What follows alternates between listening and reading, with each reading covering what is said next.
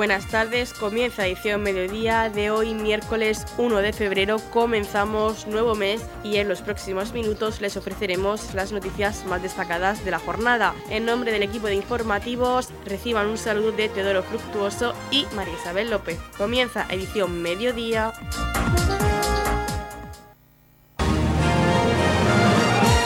Edición mediodía. Servicios informativos. El alcalde de Torrepacheco, Antonio León, el concejal de proyectos europeos, Carlos López, la arquitecta municipal, Teresa Talaya, junto a miembros del equipo de gobierno y técnicos municipales, han visitado las obras de la plataforma ciclable de unión con el municipio de Los Alcázares dentro de los fondos europeos Next Generation. El concejal de proyectos europeos, Carlos López, ha comentado que estas obras tienen dos fases. Se está acometiendo la primera, que tendrá un coste de 1.995.000 euros y está adjudicada a la empresa empresa José Díaz, que ya está realizando los trabajos. Estamos en la carretera de, Los Alcázares, la salida de, Los Olmos hacia, hacia Los Alcázares, hacia la rotonda, porque es uno de los puntos en los que se está trabajando ya las obras de la plataforma ciclable que va a unir Torre Pacheco con el término municipal de Los Alcázares, con el último cruce, con la última rotonda, pasando también por los resorts y uniendo esta zona también con el centro de Torre Pacheco. Una obra eh, que tiene un importe en esta primera fase de 1.995.000 euros, que está adjudicada a la empresa José Díaz, eh, a la UT José Díaz con eh, Pizarro, que es la que está haciendo esta actuación, y que ya están pues, en marcha, lo están viendo los vecinos que, ahora, que hayan podido pasar por aquí. Una actuación que viene financiada con los fondos Next Generation, con el plan de recuperación, por un importe de 1,64 millones de euros, que está dividida en dos fases y cuyo importe total de actuación son más de 2 millones o casi 2 millones y medio de euros, 2.400.000 euros. ¿Qué va a suponer esta actuación? Pues vamos a tener una plataforma ciclable que es algo más que un carril bici, un poquito más, porque supone tener una plataforma completa y tiene un carril de, lógicamente, eh, de ida y de vuelta, dos carriles de dos metros y también un parterre, una nueva zona eh, pues con arbolado, con arbustos, con nueva iluminación. También va a haber aparcamientos seguros para bicicletas, con cámaras de vigilancia. Y en definitiva, más de 6 kilómetros de, plataforma ciclable que van a permitir pues, cumplir una demanda histórica no solo de los habitantes de los resorts y de los nuevos desarrollos, sino también de los vecinos de Torre Pacheco que pedían tener un elemento de movilidad para poder eh, acercarse un poquito más a la zona del Mar Menor, para practicar deporte, para practicar pues, todas las actividades saludables, running, eh, andar, salir a andar, salir a pasear. Eh, yo creo que va a ser una, una infraestructura con muchísimo uso, que evidentemente eh, pues forma parte también del proyecto de la Agenda Urbana 2030 y es uno de los proyectos motores y que tiene que continuar también pues con más proyectos de movilidad sostenible que permitan que Torre Pacheco, que es un pueblo que pues, siempre ha tenido eh, mucho, mucha vocación de deporte, mucha vocación eh, de, actividades pues, de todo tipo saludables, deportivas, lúdicas, pues pueda también disfrutar de este espacio. Vamos a tenerlo muy pronto listo, ¿no? las obras van a ser, están siendo y son rápidas y por tanto pues, esperemos también que los vecinos puedan disfrutar disfrutarlo muy pronto. Bueno, también porque ha sido un proyecto, y es, y está siendo un proyecto muy complejo, me gustaría dar las gracias a todos los técnicos del ayuntamiento, sobre todo del área de urbanismo, del área de proyectos europeos, de, de, todo, de todos los servicios municipales, también pues de los servicios administrativos que hacen posible que esto se pueda constatar, porque es cierto que todos los proyectos de envergadura tan grande como esto pues llevan muchísimo trabajo y les puedo asegurar que los trabajadores municipales se han dejado la piel porque este proyecto salga adelante. Con lo cual, pues también en nombre de, toda la corporación, por supuesto, darle las gracias por su trabajo. La arquitecta municipal Teresa Talaya ha comentado que el fin de este proyecto es conectar el término municipal de los Alcázares con el centro de Torre Pacheco. Para ello se van a interconectar las zonas que no tenían carril bici con las que sí cuentan Estamos en las obras de la plataforma ciclista sostenible que se está realizando en el municipio de Torre Pacheco, eh, gracias a una subvención de los Next Generation y bueno, eh, la dirección técnica la estamos llevando desde el Ayuntamiento de Torre Pacheco, eh, con un proyecto que ha sido ejecutado por una empresa especialista en vías ciclistas. Y nada, eh, técnicamente este proyecto consiste en unir el término municipal de los Alcázares con el centro de Torre Pacheco. para ello se van a interconectar las zonas que no tenían vías ciclistas con las que sí que existen dentro del municipio y mm, la plataforma consiste en un carril con de 2 metros 40 de ida y vuelta y una banda de 80 centímetros de parterre. Este parterre, eh, su utilidad principal es la sombra del carril bici para que cuando la gente vaya andando en bicicleta o corriendo, pues vaya a la sombra, sobre todo en verano. Por eso es la ubicación del carril dentro de, las plataformas de cada, vial para que pueda estar sombreado. Eh, en esa banda se, van a montar unos parterres que irán con un seto y con una zona de arbolado cada X metros, siempre que no dificulte la iluminación del vial. Eh, esta banda también va a ser muy útil para el tema de las filtraciones porque se, van a todo el tema de las lluvias cuando caigan sobre el, sobre el vial, ese agua irá dirigida hacia, hacia el parterre para que en un principio existan los menos charcos posibles dentro del vial. Eh, esperamos que para el mes de octubre, noviembre pueda estar terminada la obra de todo, de todo el tramo y nada, pues entendemos que va a haber unos meses con un poquito de problemas para los, para los vecinos de esos viales por el tema de las obras, pero vamos a intentar que sean lo menos perjudicial para todos los vecinos y que las obras sean lo más rápidas y, y lo más rápidas posibles para que existan los menos problemas posibles. Estamos repasando para usted la actualidad de nuestro municipio en edición mediodía. Mercadeando del Ayuntamiento de Torre Pacheco recibe una ayuda de 1.984.000 euros dentro de las subvenciones que otorga el Gobierno de España para impulsar cuatro proyectos de modernización de mercados en la región. El Gobierno central, a través del Ministerio de Industria, Comercio y Turismo, ha publicado la propuesta de resolución definitiva con la convocatoria 2022 de ayudas al sector comercial que adjudica 7.629.740,8 euros procedentes de fondos europeos a la región de Murcia para el impulso de cuatro proyectos de modernización de mercados municipales en el marco del Plan de Recuperación, Transformación y Resiliencia. Dentro de la ayuda para la modernización de mercados se encuentra la otorgada al Ayuntamiento de Torre Pacheco con el proyecto Mercadeando, diseño estratégico para la activación del comercio y del entorno urbano del mercado semanal del municipio al que se destinan 1.984.000 euros. La parte del proyecto de intervención urbana se centra en el mercado semanal de la localidad donde se quiere integrar en la web Contigo Siempre un apartado que incluya el comercio del mercado semanal así como la realización de un proyecto piloto para la implantación de un programa de serpas digitales en el que intervendrán cinco comerciantes del mercadillo semanal y una red de cámaras de videovigilancia. También prevé la instalación de elementos de sombraje, ajardinamiento, pavimentación, instalación de fuentes y de áreas de reciclaje y cambios en el mobiliario urbano, así como se renovará la iluminación con un sistema inteligente de bajo consumo y se pretende crear una marca de producto local con la implementación de códigos QR y red de productos locales. Escuchamos al concejal de proyectos europeos, Carlos López. Bueno, pues estamos en la Avenida Fontes porque el ayuntamiento ha sido beneficiario de una subvención de más de 2 millones de euros, 2,1 millones de euros para la realización de un proyecto mercadeando que va a suponer la puesta en valor de toda el área comercial de Torre Pacheco Centro. ¿Cómo? Pues a través de una regeneración urbana por importe de más de 1,7 millones de euros. Esto quiere decir que se va a transformar toda la zona del mercado y esta zona pues con la instalación de nuevo mobiliario urbano, de nuevo pavimento filtrante, de nueva iluminación, también de cámaras de seguridad, de vigilancia, de una nueva trama urbana también eh, más sostenible y potenciada y va a suponer pues, una respuesta a una demanda de los comerciantes, del tejido comercial, también de los vecinos sobre el cambio que necesita este centro de Torre Pacheco. Una inversión que incluye, como he dicho, 1,7 millones de euros para regeneración urbana, que se concretará pues, en proyectos que queremos que tengan una participación también de todos los colectivos y que va a empezar a realizarse ese proceso participativo pues, muy próximamente, las próximas semanas. Y también una parte muy importante de, de revalorización del sector comercial a través de actuaciones pues, de digitalización del comercio, de economía circular, de puesta en valor de los programas de colaboración del comercio como el Contigo Siempre y otros, y por tanto pues, de actuaciones que tienen como objetivo tanto potenciar las que ya se están haciendo a través de la Concejalía de Comercio, como hacer pues, otras nuevas, eh, más tendentes a los nuevos tiempos, eh, sobre todo en el ámbito de la sostenibilidad, la gestión y la digitalización de, estos eventos.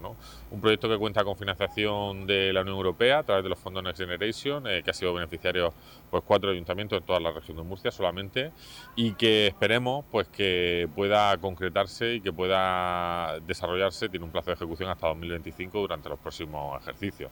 Eh, vamos a intentar o vamos a hacer que, este proyecto cuente con, una participación importante de todos los agentes sociales y esperemos pues, que tenga resultados muy pronto. En la comunidad de regantes del campo de Cartagena aplicamos las últimas tecnologías en sistemas de control y distribución lo que nos ha convertido en un modelo de gestión eficiente del agua gracias al alto nivel de concienciación de nuestros agricultores que trabajan a diario por la sostenibilidad y el respeto al medio ambiente. La comunidad de regantes del campo de Cartagena les ofrece la noticia agrícola del día.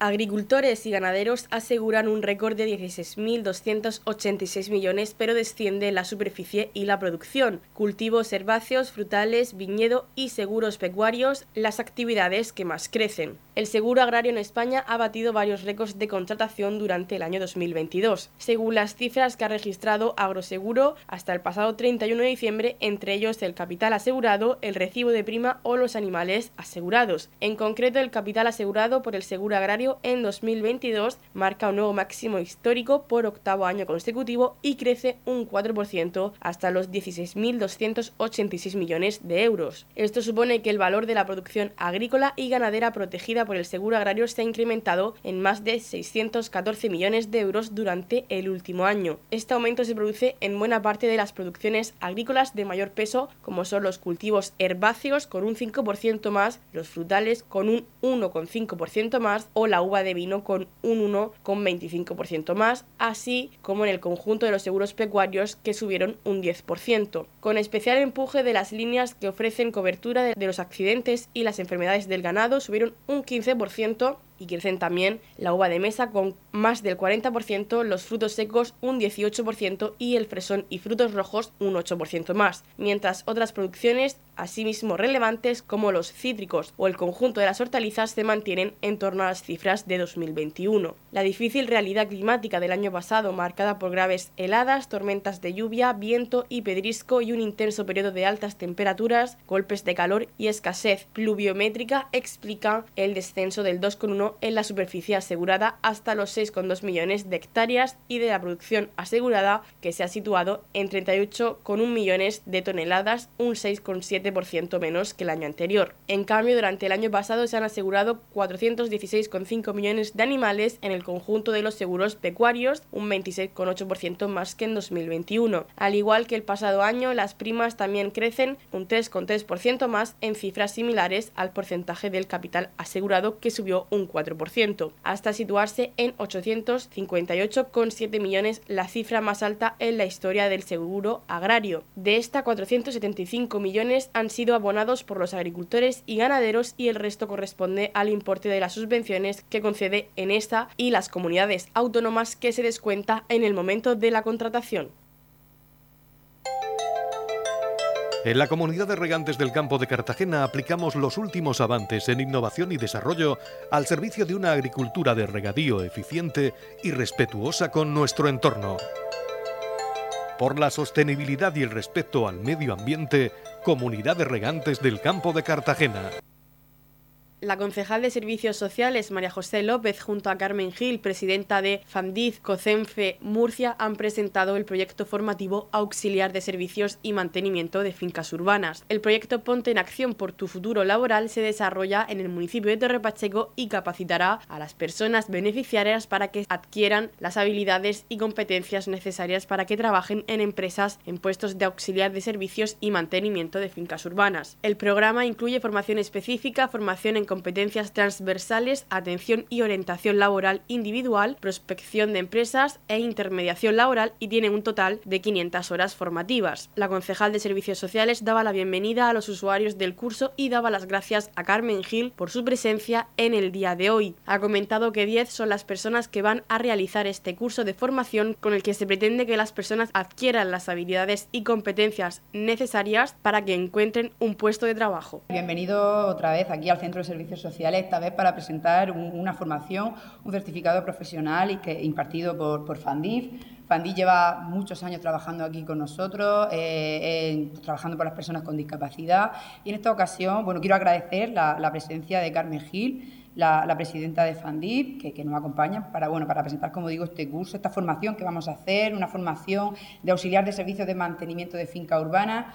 un certificado, una formación que sabemos que es altamente capacitante, que tiene mucha salida profesional. Es más, la formación en sí lleva certificados profesionales que dan acceso directo a, según qué puestos de trabajo. Eh, eh, bueno, seguimos, como ya sabéis, que es una de, nuestras, de las premisas de, de este centro de servicios sociales, trabajar por las personas, por la integración plena de todas las personas, sea cual sea sus capacidades. Y aquí lo venimos a mostrar. Son 10 son las personas que van a formar parte de esta formación, van a estar aquí en, servicios sociales, bueno, en todo el municipio, porque son varios los, espacios, las ubicaciones que se han cedido para hacer eh, esta, esta formación. Eh, la verdad, que está haciendo un gran, un gran trabajo aquí en el centro. Queremos agradecerlo una vez más. ya saben que estamos muy agradecidos eh, con todo lo que hacen por, el centro, todo lo que, lo que colaboran con nosotros, porque cada vez que llamamos a su puerta ahí están, y sobre todo todo lo que están haciendo pues, con las personas y con los usuarios con los que trabajan. Aquí tenemos a los, a los futuros alumnos, que son, que son 10, 10 personas van a hacer esta formación.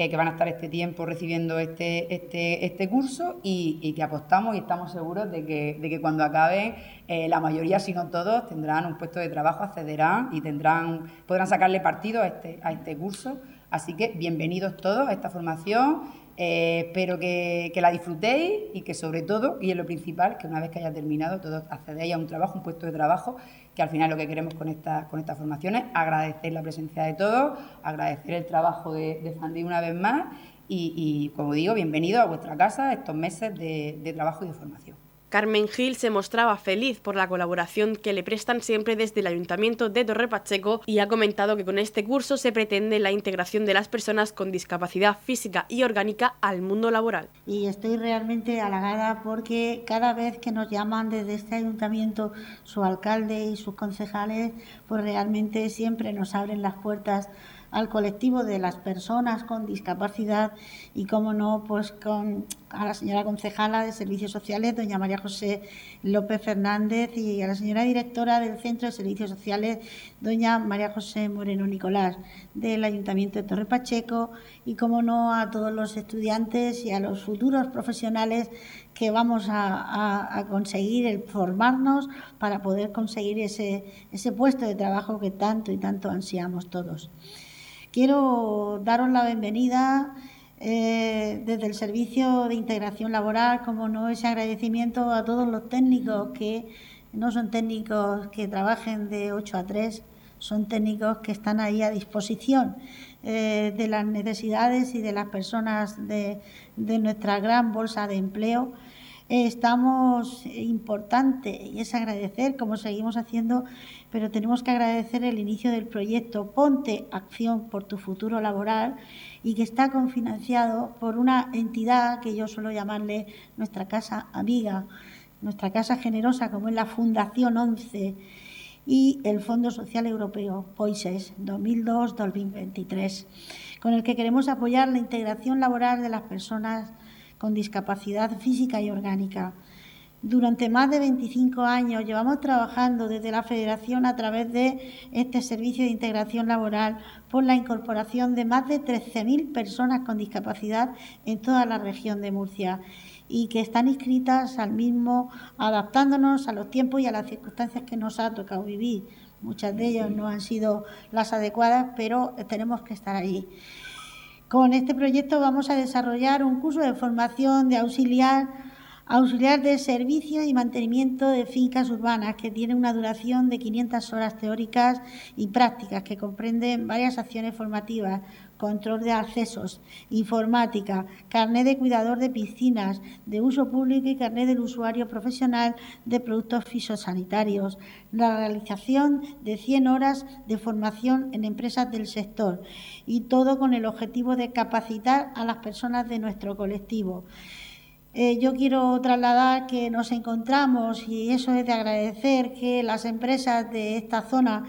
eh, no están ahí por cumplir esa normativa que marca la ley, sino porque saben que nuestros colectivos, nuestras personas son capaces de darlo todo y ponerse en el lugar del otro, que a pesar de las circunstancias que nos ha tocado vivir, pues eh, estas empresas nos van a abrir las puertas para que todos ustedes puedan optar a un puesto de trabajo.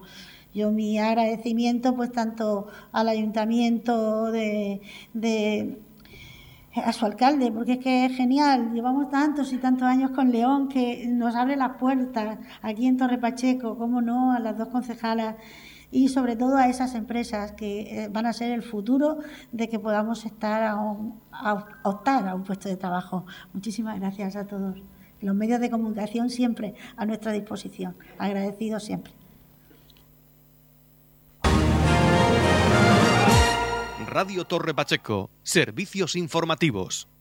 Este fin de semana se celebraba el tercer Salón del Caravaning y Tiempo Libre de Levante en IFEPA Palacio de Ferias, una feria que contaba con las novedades y accesorios de caravaning para los amantes de este turismo alternativo. El director gerente de IFEPA, Antonio Miras, nos hace un balance de esta feria y nos adelanta la próxima feria que se va a celebrar en IFEPA Palacio de Ferias. Bueno, eh, la verdad es que no podemos hacer eh, otro balance que positivo eh, de esta tercera edición del Salón del Caravaning y del Tiempo Libre del Levante que acabamos de, clausurar este domingo en el Palacio de Ferias Exposiciones de, la región de Murcia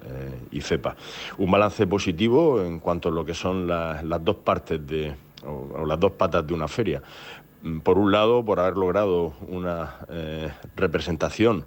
es muy completa del sector eh, del mundo del caravaning, eh, insisto, muy completa, con esos eh, más de 15.000 metros y con, esas más de 50 empresas expositoras, no solamente en la región de Murcia, sino en el resto del país. Eh, sino también por la respuesta del público, que, por tercera edición consecutiva ha sido también altamente eh, positiva. El nivel de, satisfacción de las empresas expositoras ha sido alto, así eh, se nos ha trasladado, y la verdad es que en ese sentido bastante satisfecho. El sector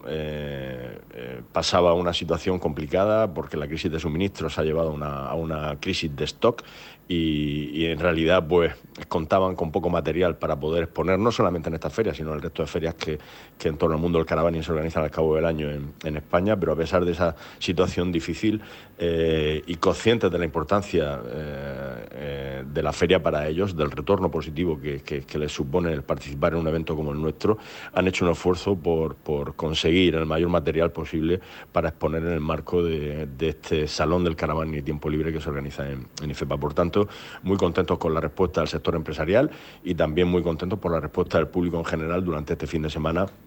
eh, en IFEPA en, esta edición del Caravaning. Además, de hecho, muchos de los expositores eh, nos comentaban que habían tenido oportunidad de, interactuar con, visitantes eh, de diversos puntos de la geografía nacional, incluso desde las Islas Canarias han venido a visitar la, feria. No hay muchos eventos de este tipo al cabo del año en, España sobre el mundo del caravaning. Es un sector, ya decíamos, muy, muy, muy de moda. En el que se están incrementando las ventas y las matriculaciones de un modo bastante llamativo. De hecho, en la región de Murcia, en lo que es el contexto nacional también,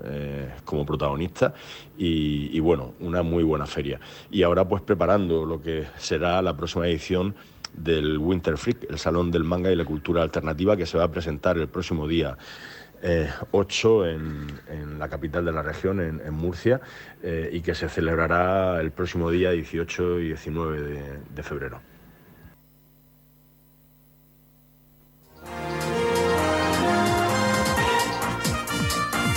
Edición Mediodía, el pulso diario de la actualidad local el Gobierno regional impulsará la construcción de 570 viviendas de alquiler asequible en distintos puntos de la región, entre ellos el municipio de Torrepacheco. El Gobierno regional impulsará la construcción de 570 viviendas con un alto grado de eficiencia energética destinadas al alquiler a precios asequibles con 29.390.000 euros de ayudas distribuidas en dos anualidades provenientes de nuevos fondos europeos Next Generation. El objetivo es facilitar el acceso a un hogar a los ciudadanos y familias de bajo poder adquisitivo a través de la construcción de viviendas destinadas a régimen de alquiler asequible mediante la promoción de edificios de nueva planta sobre terrenos de titularidad pública tanto regional como municipal. Esta línea de subvenciones está enmarcada en la estrategia Haciendo Hogar con la que el Ejecutivo Regional quiere ofrecer un amplio abanico de ayudas y medidas para garantizar el hogar a las familias de la región de Murcia. Concretamente, la propuesta de construcción ejecución de estas promociones será en suelo público disponible de Cartagena, Molina de Segura, Murcia, Lorca, Torre Pacheco, Ceutí, Pliego y Puerto Lumbreras. Las nuevas edificaciones se llevarán a cabo mediante colaboración público-privada donde las administraciones públicas cederán gratuitamente los derechos de uso y superficie de estos suelos a las empresas privadas que podrán tanto construir las viviendas como gestionar los alquileres de las mismas bajo la supervisión de la comunidad autónoma. Escuchamos al consejero de Fomento e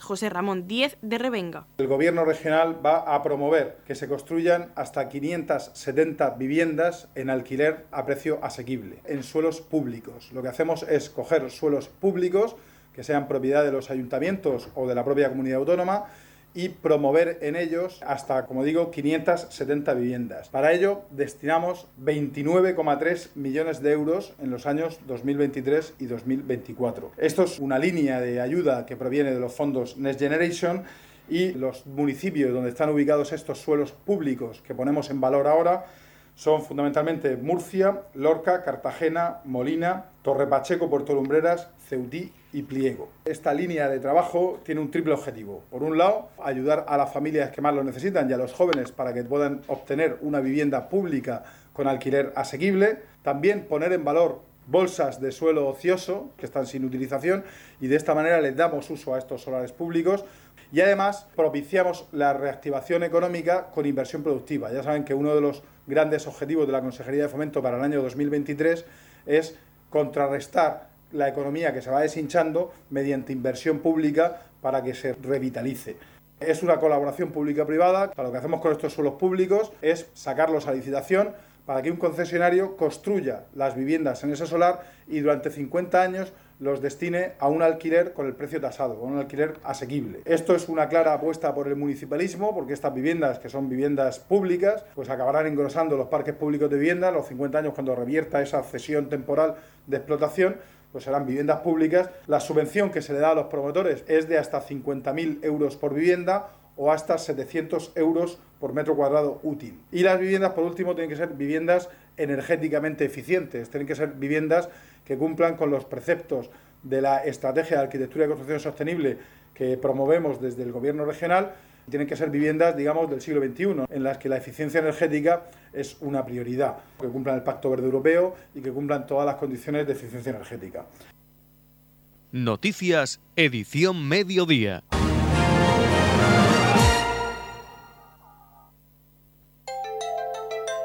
En la comunidad de regantes del campo de Cartagena aplicamos los últimos avances en innovación y desarrollo al servicio de una agricultura de regadío eficiente y respetuosa con nuestro entorno.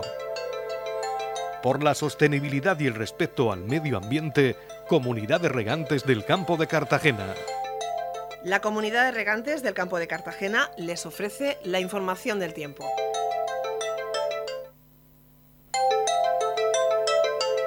A continuación conocemos la información meteorológica para hoy miércoles 1 de febrero en la región de Murcia. Nubes bajas al anochecer, cielos poco nubosos o despejados con intervalos de nubes bajas al anochecer, temperaturas mínimas en ligero ascenso con heladas débiles en el interior y máximas sin muchos cambios. La capital Murcia alcanza una máxima de 17 grados y una mínima de 1. El campo de Cartagena alcanza una máxima de 15 grados y una mínima de 5. Y en el Mar Menor tendremos una máxima de 15 grados y una mínima de 3 grados.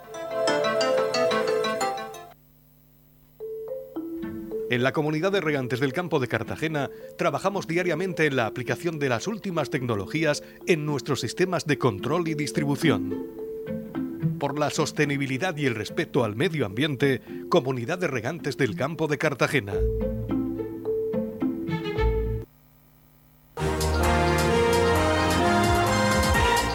Hasta aquí lo más destacado de la información local. Volvemos con más noticias a partir de las 8 y media con edición de tarde. Y recuerden que edición mediodía lo pueden volver a escuchar en los podcasts de esta emisora que los pueden encontrar en el Facebook de Radio Torre Pacheco y también a través de nuestra web radiotorrepacheco.es donde encontrarán información actualizada. Les deseamos que pasen muy buena tarde de miércoles.